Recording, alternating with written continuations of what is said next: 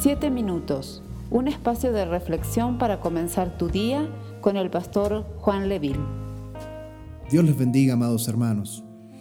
Días atrás pensaba que quizás una de las partes más difíciles para poder aceptar en nuestra vida cristiana es entender que las pruebas de fe son necesarias para mi maduración, para mi crecimiento espiritual, pero también entender que Dios las envía porque nos ama. Sí, esa quizás es la parte más compleja de poder aceptar, porque Dios nos ama, nos introduce en tiempos de prueba para que salgamos purificados. Volvemos entonces a nuestro texto inicial, Santiago capítulo 1, verso 2 al 4. Hermanos míos, tened por sumo gozo cuando os halléis en diversas pruebas, sabiendo que la prueba de vuestra fe produce paciencia, mas tenga la paciencia su obra completa, para que seáis perfectos y cabales sin que os falte cosa alguna. Puede llegar a ser desconcertante pensar que el Dios de amor, el Dios todopoderoso, muchas veces parece que guarda silencio mientras sus hijos sufren alguna prueba.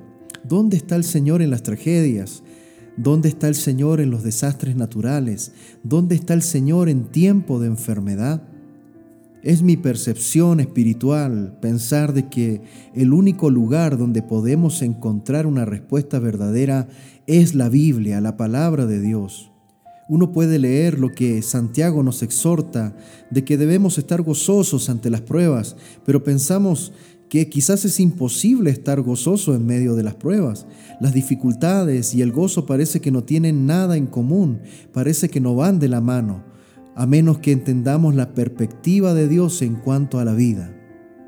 Cuando el apóstol Santiago hablaba de gozo, no se refería a un sentimiento de alegría o frivolidad, estaba hablando de un sentir interior de calma, de paz y confianza en el Señor en medio de la dificultad. No estaba diciendo que debemos sentirnos felices por nuestras pruebas, sino saber que en medio de todas nuestras pruebas Dios está haciendo algo poderoso en nosotros.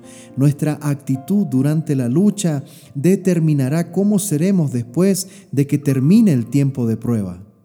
He aquí cuando vemos este texto bíblico vemos un efecto dominó en cuanto al fruto de la prueba. Cuando nuestra fe es probada, el resultado es la paciencia. Estar conscientes de esto nos da la esperanza y fortaleza.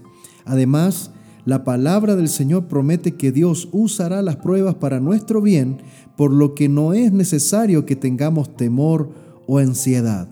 El deseo de Dios es bendecirnos, no destruirnos.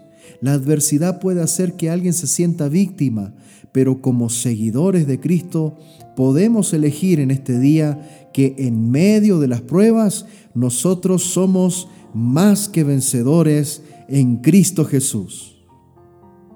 ¿Será que puedes declarar estas palabras en esta mañana? Declarar que somos más que vencedores en Cristo Jesús a pesar de lo que estemos pasando. Confiamos en que Dios, a través de este tiempo de prueba que ha soltado sobre toda la humanidad, pero también sobre sus hijos, Él estará sacando los mejores frutos de nuestra vida.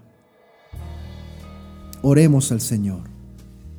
Padre amado, en el nombre de Jesús, qué bueno y reconfortante es conocer tu palabra.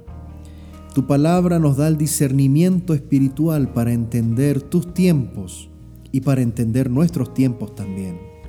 Tu palabra nos da el discernimiento espiritual, mi Dios, para entender tu propósito, tu voluntad en medio de cualquier situación que podamos estar pasando. Y en el nombre de Jesús, Señor, en este día decidimos en nuestro corazón tener una buena actitud en medio de las pruebas. Decidimos permanecer con un carácter inconmovible y declarar con nuestra boca de que a pesar de la prueba y la dificultad que podamos estar viviendo, somos más que vencedores en ti, porque tú, Señor, has triunfado en la cruz del Calvario. Hoy día podemos nosotros también decir que somos vencedores en ti. Gracias Señor. Amén. Esperamos ser de bendición para tu vida. Comparte este mensaje con familiares y amigos. Que Dios te bendiga. Sé que aquí estás